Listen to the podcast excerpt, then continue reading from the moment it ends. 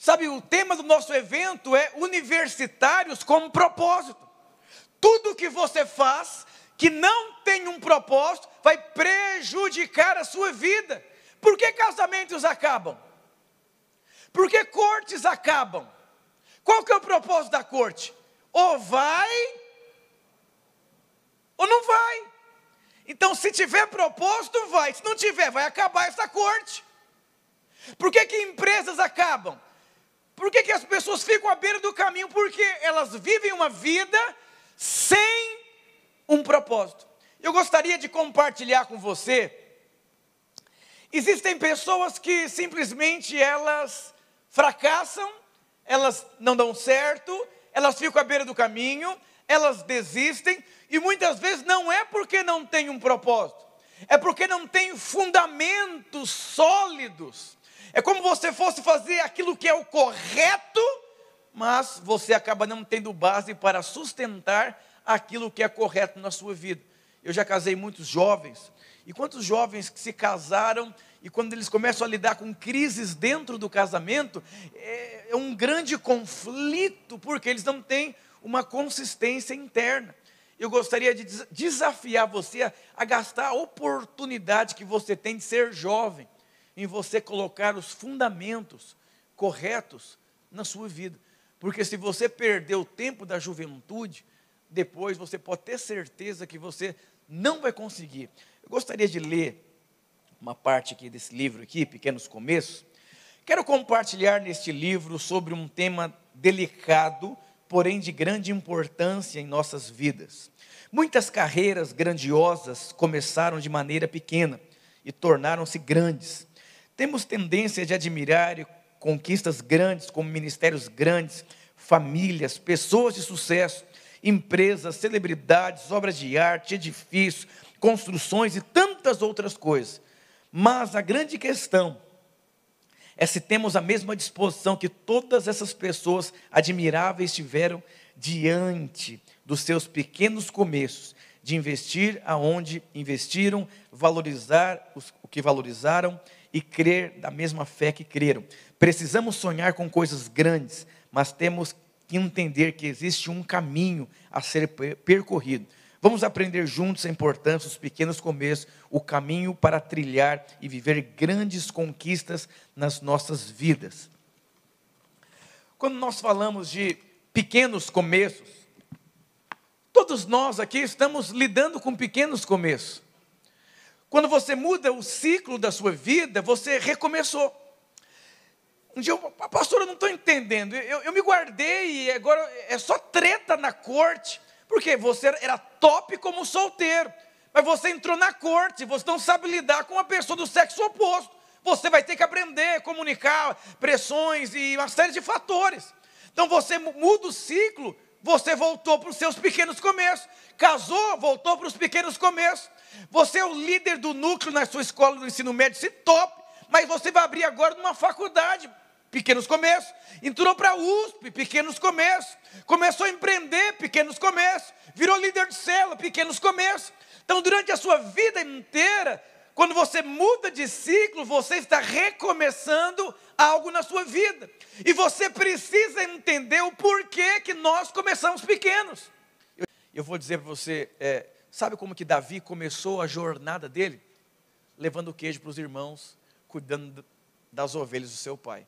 Sabe como que Moisés começou a jornada dele, depois que ele entendeu o que Deus tinha para a vida dele? Ele era grande e Deus quebrantou ele ao ponto de ele parar na casa do sogro dele, porque os fundamentos que ele tinha para cumprir o propósito eram fundamentos fragilizados, porque era confiando na justiça dele. Aí ele vai para casa do sogro, morar de favor, e aí Deus começa a trabalhar os pequenos começos da vida dele com 80 anos de idade. Então presta atenção, é melhor você colocar os seus pequenos, os fundamentos na sua vida, enquanto você é um jovem, do que quando você for mais velho, que é muito mais difícil muito mais complicado. Você pega ali, é, Eliseu, simplesmente, ele lavava as mãos do profeta. Você pega Josué, ele era chamado como servidor de Moisés. Todos esses homens, eles construíram a vida deles através de pequenos começos. Então você que não entrou para a faculdade ainda, mas lidera um núcleo, Você vai ter que escolher qual faculdade você vai fazer. Você vai ter que escolher e, e tomar decisões na sua vida e fazer escolhas sem os fundamentos corretos. Você vai ter problemas sérios na sua vida. Eu gostaria de compartilhar com você três, três bases nas nossas vidas, nos pequenos começos. Três fundamentos são é, simplesmente indispensáveis na sua vida. O primeiro fundamento na sua vida, diga assim: o começo é o tempo de colocar fundamentos. Então a criança ali, ela simplesmente acabou de nascer. Olha, um pai uma vez me perguntou assim: disse o seguinte, pastor, eu não sei onde, aonde eu errei, nunca ensinei isso para os meus meninos, nunca dei esse tipo de educação. Eu falei para ele, o problema não é o que você ensinou, o problema é o que você não ensinou. Sabe que omissão é a ausência da construção do fundamento na sua vida. Quantos querem ser exitosos? Levanta a mão. Então você vai ter que aprender a colocar os fundamentos. Então você que é um líder de célula, ah, pastor, eu lidero um núcleo, lá tem o irmão do bola, o irmão do, de onde mais, do, da presbiteriana, da assembleia, e a gente junta ali, pastor, cada um, eu vou dizer, você vai ter que fazer o quê? Colocar fundamento. Eu sou o líder. Deus me deu uma visão, estamos aqui por conta de um propósito. Então você, até como um líder, qual é o fundamento que eu vou colocar? Eu vou focar minha vida nas redes sociais, é, interações, em programações? Ou eu entendo que não dá para ter uma cela numa escola sem poder de Deus? Então, o fundamento é oração, jejum, clamor, foco, poder, poder, poder, poder. Quando você fundamenta a sua vida no sobrenatural, o sobrenatural se torna natural na sua vida. Então você precisa definir isso na sua vida, os fundamentos. Vai ler, vai estudar, vai meditar, vai ser discipulado, vai focar a sua vida, vai consagrar. Por quê? O começo é o lugar de colocar fundamentos. Eu fico vendo jovens recém-casados, pastor Paulo está quebrando lá, é muita treta. Ela fala assim, assim, por que disso? Porque simplesmente você foi omisso na corte, você foi omisso no noivado não colocou ordem na casa que você ia morar. Agora a casa está uma palhaçada. Silêncio. Aí você está na corte com medo de ficar solteiro. Ai meu Deus do céu, eu não vou falar não. Aí, aí você vai até. Aí quando casa, vira o inferno. Por que não colocou fundamento? Fundamento é lugar de dor. Fundamento é lugar de quebrar. Ai, pastor, é tão difícil ter adolescente nos dias de hoje. Por quê? Porque se você não enfrentar a adolescência, você vai ser um adulto pobre, esquisito, sem nada, destruído nas emoções, sem foco na vida. Dizem que a adolescência é a pior fase da vida. É, é, é uma destruição, irmãos. eu vou falar uma coisa para você.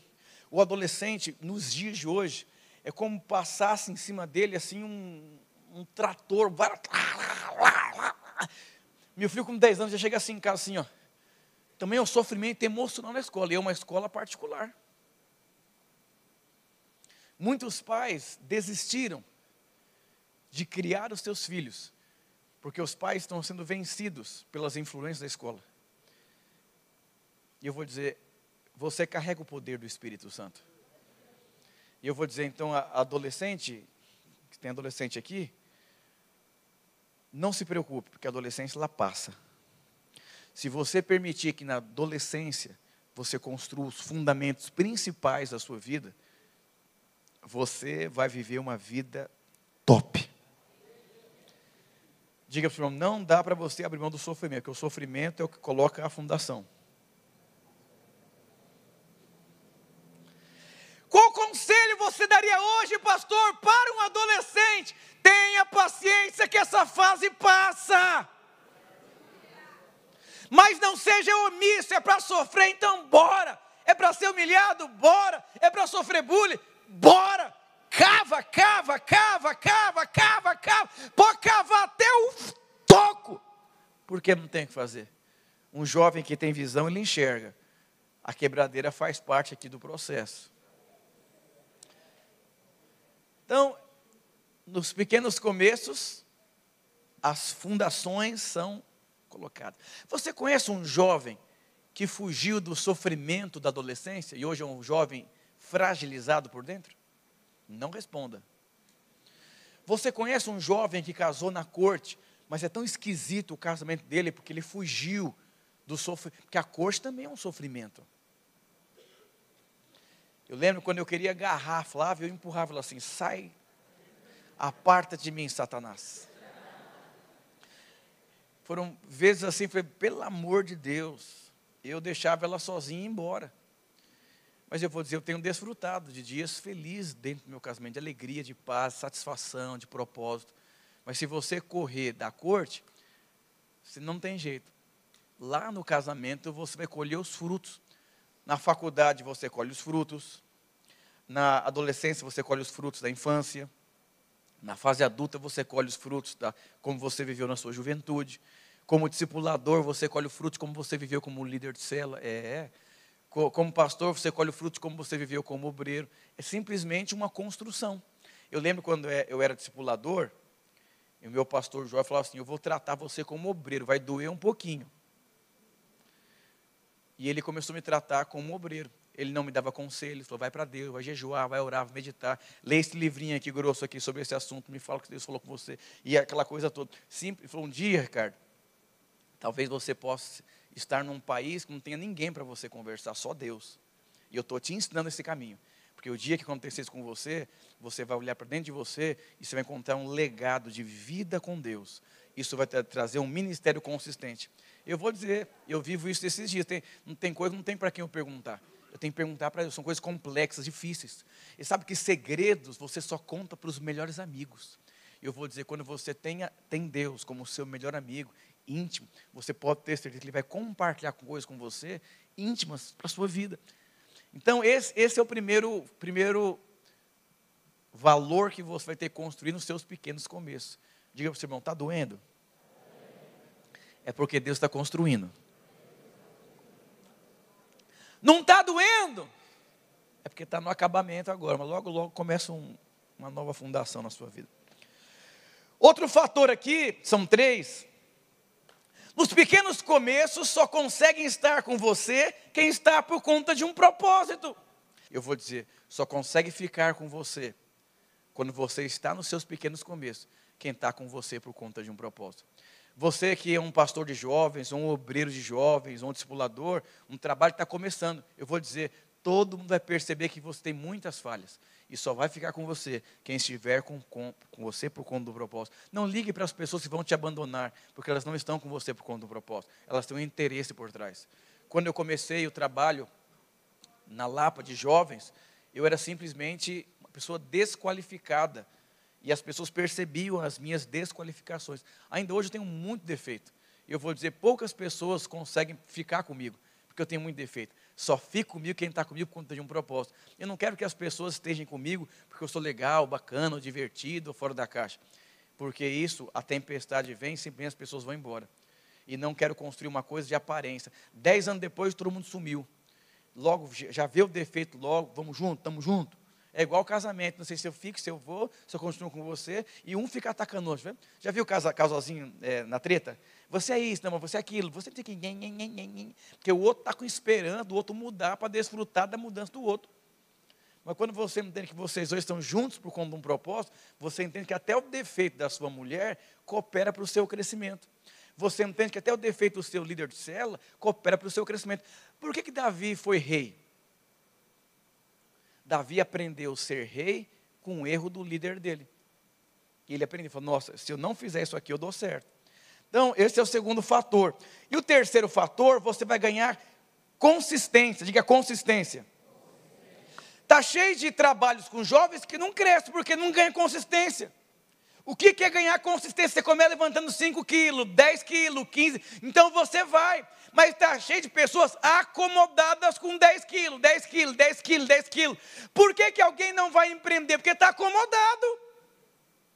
Um dia perguntaram para a pastora Márcia: qual o maior requisito para uma mulher casar? Ela falou: tem que cansar de ser solteira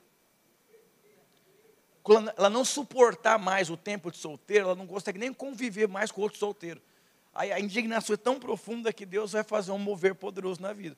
Agora, quando você está satisfeito como solteiro, eu vou dizer, se você está satisfeito com uma célula com 10 pessoas, é o que você vai ter o resto da vida. Se você está satisfeito com 30 jovens, é o que você vai ter para o resto da vida. Se você está satisfeito solteiro, vai ser solteiro o resto da vida. Você nunca vai ter aquilo que não te incomoda. Nunca se esqueça. Se a pobreza não te incomoda, seja bem-vindo à vida dos pobres o resto da vida. Se faltas de frutos não te incomoda, seja bem-vindo à esterilidade. Se frieza espiritual não te incomoda, seja bem-vindo a núcleos que não vai mudar a vida de ninguém. Vou dizer para você, radical livre, você foi criado por Deus para avançar, para crescer, para ser transformado. E o que, que você está fazendo com o tempo que você tem, que se chama hoje, o tempo da sua juventude? Eu vou dizer, nós vivemos uma geração Nutella. Eu não sei se você já leu meu livro, Moderno Sem Perder a Essência. O que, que é um Nutella? Acorda a hora que quer, manda em si, acorda 10 horas da manhã de final de semana, não, não sabe o que quer na vida dele ainda, não tem caráter, quer dominar a casa dele. Esse é o Nutella. Crente Nutella, molinho, não consegue lidar com pressões, não, não tem estabilidade emocional, não, não sabe ouvir um não, não sabe lidar com conflito. Esses são os Nutellas. E quem que é o raiz, pastor? É o radical livre.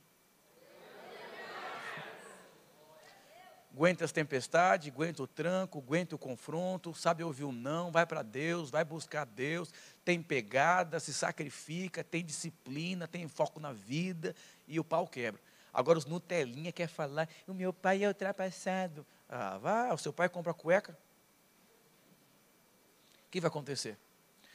Saiu uma pesquisa, acho que uns seis anos atrás, que a, a, a geração anterior, ele, eles o filho casava, o filho recebia uma herança, uma casa, um carro, ali para começar a vida. Vocês devem ter ouvido falar dessas histórias.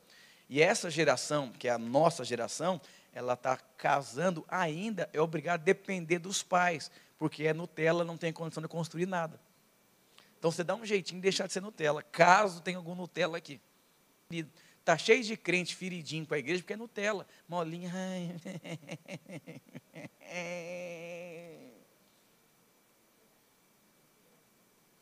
Diga para o seu irmão, aqui é radical livre.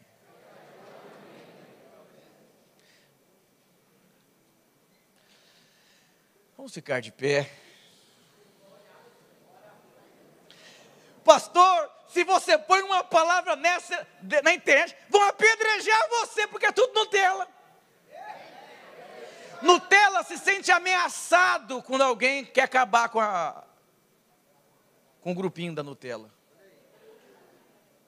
Esses dias eu vi um vídeo, um cara de 40 anos morando na casa do pai e um vídeo aloprando. Era aniversário dele.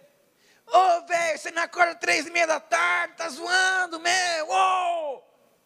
Eu falei para sua mãe que estava cedo, ô, oh, velho, oh, tô cansado. Não, filha, que a sua mãe quer dar uma guitarra. Aí sim, velho, é nós, hein? Agora eu posso montar minha banda, tá completa com a guitarra. E o pai fala, filho, você não sabe tocar. Tá vendo? É por isso que eu não saio daqui, nunca rompo na vida. Vocês me perseguem. Aí você vê que tudo é um troço, sim. Diga para o seu irmão, você é um frango de granja ou você, o que, que é?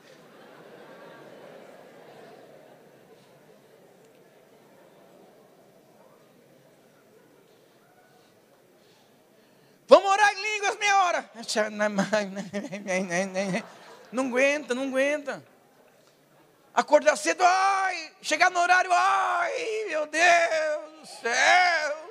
Só quer ler livrinho fininho. Jesus disse: Se você quer me seguir, pegue a sua cruz, negue a sua vontade todos os dias e me siga. Você tem dado a sua vida em função do quê? Para onde você está indo? O que, você tem feito com o tempo da sua oportunidade, que se chama hoje? Você é um filho de pastor, de um obreiro, de um discipulador. Não se esqueça do privilégio que você carrega, mas não permita que eles tenham as experiências por você com Deus. Que você possa cavar os seus próprios poços e que você possa preservar o legado. Somos os radicais livres, amados, perdoados, justificados. Não somos os mais relevantes segundo o mundo. Somos aqueles que carregam uma mensagem. Mas para o mundo essa mensagem é uma loucura. Mas você pode ter certeza, para aquele que crê, é salvação, é poder, é transformação. Gostaria que você orasse e perguntasse para o seu irmão: o que está te revoltando esses dias? Que eu vou orar. E se não está, dá um jeito de se revoltar. Para alguma coisa tem que revoltar aí dentro de você.